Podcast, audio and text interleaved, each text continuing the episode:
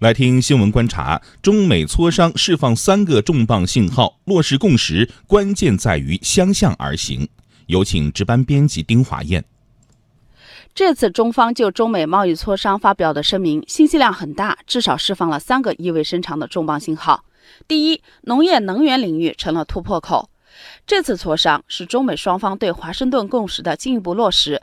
双方在农业、能源等多个领域进行了良好沟通。虽然相关细节有待最终确认，但农业和能源无疑成了破解中美贸易摩擦的突破口。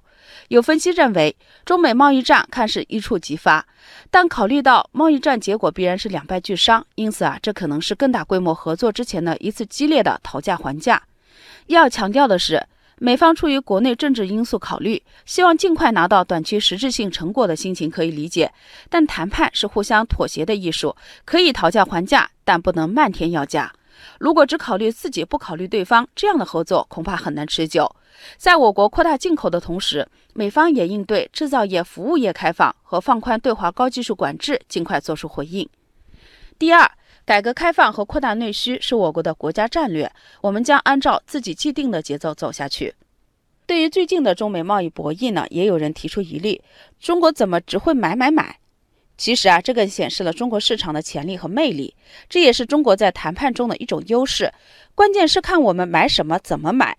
这一次声明有几句话非常具有针对性，其中提到。中方的态度是始终一贯的，为了满足人民群众日益增长的美好生活需要，满足经济高质量发展的要求，中国愿意从包括美国在内的世界各国增加进口，这对两国人民和全世界都有益处。紧跟着还有这么一句话：改革开放和扩大内需是中国的国家战略，我们的既定节奏不会变。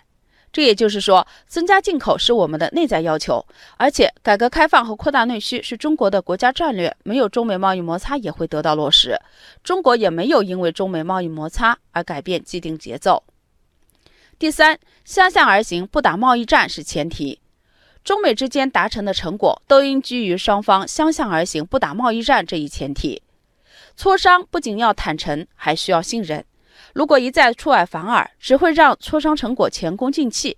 基于特朗普政府最近几次的反复，磋商成果能否顺利落地，还是要看美方的实际行动。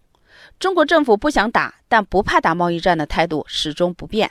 如果美方继续举起包括加征关税在内的贸易制裁大棒，一意孤行地挑起贸易战，那中方将别无选择，只能对等反击。到那时，一切辛辛苦苦取得的磋商成果都将归零。相信这笔账，美国算得清。